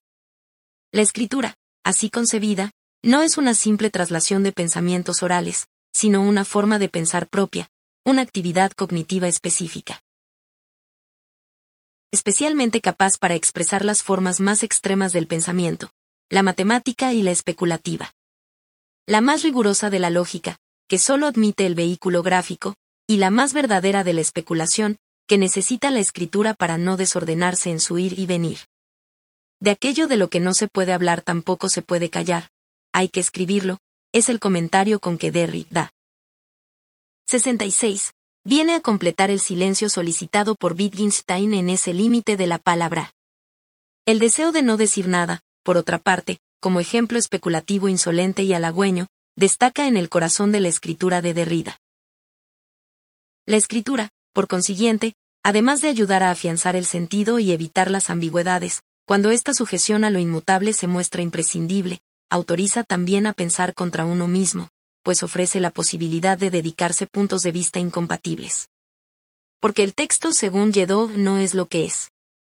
Su ser, incluso el factem de la escritura, es eminentemente especulativo 67 ayuda, en efecto, a rebajar el exceso de identidad y a pensar lo que no podemos pensar, pero desplegando un paracaídas suficiente para no estrellarse en el sinsentido. De esta suerte, recorre deliberadamente el mismo camino que el psicótico, quien quizá lo haga de forma alocada, e inicialmente sin muchos recursos hasta que aprende a delirar. Se entiende, por este motivo añadido, la utilidad de la escritura para el loco, que encuentra en ella un freno para su caída irrefrenable al vacío. Kant, siempre tan interesado en el papel de la locura en el razonamiento, llegó a considerar la escritura de los trastornados como un aseo del cerebro. 68. Una higiene de la razón que ayuda a que el discurso fluya con orden y método. 12. Historia y olvido. Asimismo, la escritura procura un medio eficaz para proveer de biografía e historia a ese hueco desesperanzador con que amenaza la locura. Llenar la vida de pasado es el mejor modo de reforzar los cimientos de la identidad cuando quedan debilitados. La memoria es el relleno más adecuado que poseemos para atochar el hueco profundo y universal, de estremecedor silencio, que la psicosis ha abierto en el seno de uno mismo. En torno a este asunto, Marguerite Duras ofrece un revelador testimonio personal. Hallarse en un agujero, en el fondo de un agujero, en una soledad casi total y descubrir que solo la escritura te salvará 69. El psicótico es un excluido de la sociedad, de la historia y de la memoria. No es de extrañar, por lo tanto, que procure en todo momento reponer la novela familiar de la que ha quedado desgajado por el extrañamiento de la locura. Seguramente, esa obligación es también un buen pretexto para recurrir de nuevo a la escritura. Pero ahora, en cambio, no tratará solo de aprovecharse de la capacidad especulativa que concede la naturaleza de lo escrito, sino de encaramarse en su textura narrativa capaz de transfigurar la letra escrita en un instrumento biográfico. Todo el que escribe, en mayor o menor medida, en cualquiera de sus géneros, y sin necesidad de reparar en si el estilo es vulgar o elevado, se entrega en parte a la autobiografía a través del equilibrio de memoria y olvido que constituye la invención de un relato. Pues, además de poder servir como recordatorio privado, toda escritura tiene algo de confesión más o menos comedida. Se ha dicho, quizá con cierta imprudencia, que los pueblos sin escritura son pueblos con poca capacidad para la historia, pues la memoria, igual que la escritura, exige una huella, una inscripción material. La escritura, entre otras potencialidades, permite historiar la vida, novelarla. Ofrece pasado, lo que facilita distender la cuerda del tiempo y salir del presente, que es el momento por excelencia de la locura, ansio ese a siempre desde su anacronismo por eternizar el instante. Entre los objetivos que la escritura ofrece está la posibilidad de vivir dos veces, cada una en un lugar y en un distinto escenario. La escritura predispone a contar la vida, a concederse una existencia propia y ser testigo e historiador de la misma.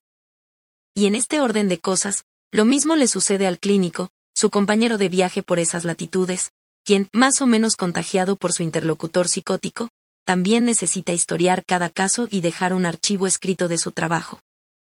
Pues, en otro caso, bien parece que no escucha, que no comprende o que se ha desentendido del extravío que tiene ante sí.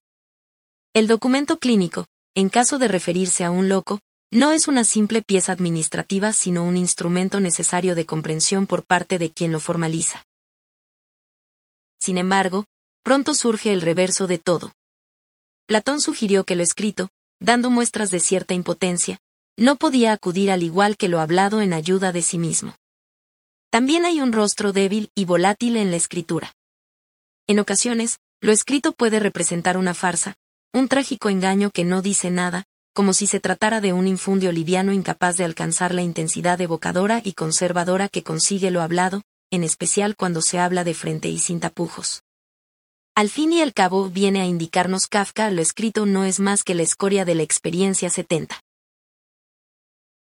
Ahora bien, el fracaso del psicótico como escritor, cuando se limita a garabatear cuatro letras sin ningún beneficio extraordinario, puede esconder la recompensa generosa del olvido. Pues, a veces, la verdad no recae del lado del recuerdo, sino de la benévola amnesia. En Roma, en la Puerta Colinia, se veneraba junto al templo de Venus otra divinidad, la del amor leteico amor leteus, erigida allí para implorar el olvido. La escritura también puede tomarse como un arte del olvido. A menudo se escribe para olvidar, y el psicótico tiene siempre en su vida buenos motivos para llevarlo a efecto. Seguramente, el delirio debería ser incluido entre las estrategias más sofisticadas de la llamada letotecnia o ars oblivionis, que tan importantes como peligrosos frutos ofrece a la historia de la comunidad y a la serenidad de los hombres. Los escritores buscan, entre los efectos de la escritura, tanto el recuerdo como el olvido. Así, mientras unos quieren escribir para no olvidar, otros intentan hacerlo para no recordar más. E incluso, en estas materias, se puede intentar servir a los dos propósitos a la vez. Kant nos facilita un ejemplo, ciertamente paradójico, de este saludable ejercicio, pues se cuenta que en alguna ocasión tomó nota, no de lo que necesitaba recordar, sino de lo que quería mantener en olvido el 71. Con la nota escrita pretendía complementar al tiempo las dos funciones opuestas de la memoria. Ante esta ambivalencia, recordemos nosotros de nuevo que la escritura es el far, macon platónico de la memoria, ponzoña y remedio a la vez, agente tóxico y curativo al mismo tiempo. Medicina que tanto puede ayudar a reconstruir la vida y proporcionar identidad, como por su exceso de memoria agostarla y convertirse en un peligroso suplemento, en una funesta ventaja para la vida. El exceso de memoria también puede volverse muy nocivo. Una memoria rigurosamente fiel no serviría de nada, como alguien que se acordara de todo podría resultar sumamente antipático y peligroso. El asunto viene de antiguo. El dilema se dirime por primera vez en el mito platónico que leemos en Fedro 72, donde se enfrentan Tamuz y Teut. Para Teut, el conocimiento de la escritura hará más sabios a los egipcios y más memoriosos, pues se ha inventado como un fármaco de la memoria y de la sabiduría. Pero Tamuz, por el contrario, sostuvo que es olvido lo que producirán en las almas de quienes aprendan las letras, al descuidar la memoria, ya que, fiándose de lo escrito, llegarán al recuerdo desde fuera, a través de caracteres ajenos, no desde dentro, desde ellos mismos y por sí mismos, necesitarán siempre la ayuda del Padre. Escribir, entre otras cosas, es un parricidio y no solo un acto de solidaridad y acatamiento. En general, si tenemos en cuenta el sustrato más bajo de los discursos, se escribe contra alguien al que se ama o se aborrece, intentando confesarle algo o aclararle la verdad, luchando para atraerle pero también para desembarazarnos de él. El psicótico suele ser una persona muy competente en esta función, como lo es casi siempre que se trata de descorrer las máscaras más profundas y rancias del hombre. Recordemos, por ejemplo, el testimonio escrito de Wolfsen, el estudiante de lenguas esquizofrénico. 73. Quien, haciendo malabarismos con el significante, desplazando automáticamente los sonidos que oye al vehículo de otras lenguas, consigue con una deriva metonímica permanente alzar una barrera contra la voz hiriente de su madre. Una madre, sin duda, desprovista de saludable vigor narrativo, incapaz con su sostenido decir de irle contando al futuro estudiante esquizofrénico esos cuentos con que las madres nos alojan textualmente en el deseo y en las trampas de la vida, cediéndonos una historia y arropando con metáforas el amenazador vacío. En este orden combativo de la escritura, no debemos olvidar que la escritura es un dispositivo de poder al alcance de los alienados. Derrida habló de una violencia originaria en la escritura 74, de un ejercicio de usurpación presente desde su primera manifestación. Levi Strauss, en Tristes Trópicos, dejó constancia igualmente de las relaciones primitivas entre quien escribe y el uso de poder que ejerce. El escriba raramente es un funcionario o un empleado del grupo su ciencia se acompaña de poder, tanto que el mismo individuo reúne a veces las funciones de escriba y de usurrero. Y planteo, con rigor aún más descarnado, la posibilidad siguiente. Si mi hipótesis es exacta, hay que admitir que la función primaria de la escritura es facilitar la esclavitud. El empleo de la escritura con fines desinteresados para obtener de ella satisfacciones intelectuales y estéticas es un resultado secundario 75. La escritura, además de exponernos públicamente ante los demás, tras la corteza visible de su contenido, también nos oculta y nos recoge sobre nosotros mismos tratando de hacernos pasar desapercibidos. En un primer momento, la escritura nos acerca al lector potencial, pero también se puede recurrir a ella para escondernos de él. Toda escritura posee un silencio encubridor que acompaña a su exhibición literal. La ocultación forma parte de las figuras de la soledad que ya hemos destacado. Realmente se escribe a solas, pues nadie ha escrito nunca a dúo, subrayó Marguerite Duras 76, no sin añadir que sin esa soledad la escritura no tiene lugar. La soledad de la escritura es una soledad sin la que el escribir no se produce 77. Por lo tanto, en esa soledad forzosa, pero siempre ambigua de quien escribe, no es raro que la primera intención, contra todo pronóstico presumible en quien se abalanza sobre el papel, sea callar pues, si en principio parece que lo escrito está dirigido al intercambio y la publicación.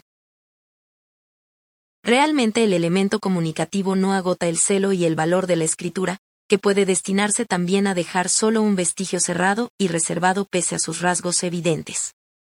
De este modo, las conveniencias de la soledad y del secreto también participan de la condición del texto, y probablemente se cuenten entre las más atrayentes para el esquizofrénico, tan necesitado de evitar a los demás y de dar opacidad a su pensamiento, siempre expuesto a una transparencia que concluye en el eco de las voces, las ideas impuestas o el robo de representaciones con que violan su intimidad. Recordemos que en un primer momento se lee y escribe a escondidas. Es raro el niño que no ha vivido la experiencia de retirarse con el botín de un libro para descubrir, ignorado en su escondite, una extraña mezcla de ocultación, placer y desilusión que en el fondo son testigos sustanciales de la madurez transgresora y rebelde del deseo. El suceso no puede considerarse insólito, pues la escritura, ya hemos dicho, es muda, y la figura del escritor furtivo nos resulta familiar y casi convencional. Sin embargo, por muy común que se muestre, siempre supone un descubrimiento personal para el niño, el hallazgo de un sigilo y una reserva cuyas fuerzas vienen en ayuda del esfuerzo continuo que nos conduce hasta la anhelada privacidad. La escritura, desde ese punto de vista, se convierte en la fuerza verbal del silencio que se opone a la tiranía penetrante y curiosa de cualquiera. Algo muy semejante a lo que sucede en torno al sigilo y a la maraña de la soledad, cabe observar en los hábitos de lectura que se fueron imponiendo a lo largo del tiempo, al descubrirse un espacio nuevo para el secreto. Un sorprendido Agustín relata así la forma de leer de San Ambrosio. Cuando leía, sus ojos pasaban por las páginas y su corazón penetraba el sentido, más su voz y su lengua descansaban 78. Antes de que se generalizara la lectura callada, los expertos lectores que primero prescindieron de la voz y leyeron sin abrir la boca, para sí mismos, sin ni siquiera musitar, tacite como confundidos con la callada voz del texto, ejecutaban un fenómeno insólito y causaron una impresión mágica y enigmática en sus contemporáneos. Parecían dueños de una hondura y un misterio poderosos. Pues ni la destreza en el hábito de lectura de los más letrados, ni la facilidad para leer que la nueva composición de la página ofrecía, con el triunfo progresivo desde el siglo XI del blanco sobre el negro, que permitió separar las palabras y más tarde, ya en el siglo XVI, los párrafos, son capaces de borrar la impresión de que se estaba desarrollando realmente un espacio mental inédito, una dimensión de la conciencia apenas conocida. Quizás estaba ampliando el territorio secreto de la conciencia, donde el hombre moderno iba a conocer ese derrumbamiento específico de su economía psíquica que hoy conocemos como esquizofrenia. Esta inclinación reservada y prudente de la escritura no concluye aquí, en los cambios estratégicos de la lectura a la que está destinada, en ese ámbito del desarrollo de las mentalidades que testimonia la evolución de las prácticas de los lectores. También encontramos otra aplicación en las llamadas notas secretas, en esos mensajes íntimos y confidenciales que pueblan nuestra vida privada, y que nadie maneja con soltura más contradictoria y con mejor conocimiento de sus efectos que el suicida. Así las cosas, es lógico que el psicótico, que se encuentra loco por haber extraviado el espacio secreto de la conciencia, recurra a la escritura buscando tras ella el escondrijo donde emboscarse y construir algo propio y opaco a la mirada de los demás. La protección que necesita el enfermo para no ser adivinado, para evitar el riesgo ininterrumpido que le asalta, ya sea de evasión de sus ideas o de intrusión de las ajenas, puede resolverse escribiendo. Y aún es capaz de reforzarlo poniendo, casi a propósito, un grano de incomprensión en lo que escribe, tornando el texto indescifrable, incongruente y hermético, como si la ininteligibilidad fuera el último escudo protector para su vulnerable entendimiento. En suma, lleva a cabo una tarea que le acerca a la del escritor heterodoxo, que, influido por la persecución que despierta, desarrolla su literatura sosteniéndola en la particular técnica de escribir entre líneas 79. O le aproxima a la misma intención con que algunas escuelas filosófico-religiosas de la antigüedad apostaron por guardar la verdad y esconderla escrita para evitar que fuera envilecida. María Zambrano se preguntó y respondió a la vez lo siguiente, ¿qué es lo que quiere decir la escritura y para qué quiere decirlo? ¿Para qué y para quién? Quiere decir el secreto, lo que no puede decirse con la voz por ser demasiado verdad. Las grandes verdades no suelen decirse hablando 80. Podemos sospechar, por consiguiente, que la verdad de la psicosis, la verdad del hombre tal y como es rescatada por la locura, es a menudo tan densa y grávida que solo admite el vehículo de la escritura, donde, curiosamente, puede resultar más intolerable que si es solo vocalizada.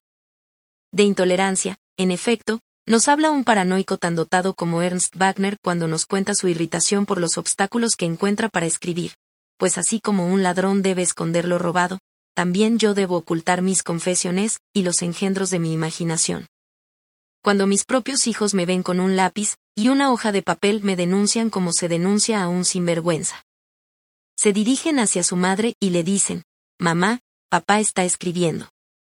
Que deje eso ahora mismo, es el mensaje que ella me envía. 81. Por otra parte, el psicótico también puede, en última instancia, echar mano del artificio prolífico de la grafomanía, en cuyo exceso y desorden a veces se oculta, interponiendo entre él y los demás el impedimento de la abundancia. Gesto febril y algo voluptuoso que concuerda bien con otro de signo opuesto que reflejó certeramente Pessoa al afirmar que la concisión es la lujuria del pensamiento 82. Estos juegos opuestos, de revelación y secreto, de soledad y compañía, de moderación y exceso que pone en marcha lo escrito, son muy llamativos en el género memorialista. No hay escritor de memorias que no acabe reconociendo que su confesión es una forma de enmascaramiento. Incluso quizá una de las más perfectas. Las memorias nunca son sinceras sino a medias, por grande que sea el cuidado por decir la verdad, insiste Chid, todo es siempre más complicado que lo que se dice. Puede incluso que uno se acerque más a la verdad en la novela 83. Casi en el mismo tono se había pronunciado Freud en una carta a Arnold Zweig de 31 de mayo de 1936. Todo el que se mete a biógrafo adquiere un tácito compromiso a decir mentiras, a ocultar cosas, a ser hipócrita y adulador e incluso a esconder su propia falta de comprensión, pues la verdad biográfica jamás puede desvelarse del todo y aunque esto se lograra, no habría posibilidad de emplear la información obtenida 84. En cualquier caso, todo escritor cultiva de un modo u otro, decidida o involuntariamente, el gusto por el secreto. Quien escribe no deja de guardar parte de su obra para sí, oculta para el resto, aunque no deje de dudar si lo más conveniente es destruirla antes de morir, culminando de este modo su propósito, o dejarla descansar para que algún estudioso o seguidor la despierte de su sueño y la edite con carácter póstumo. La escritura secreta y póstuma es el aliento más hondo del escritor, y a menudo, el más tramposo.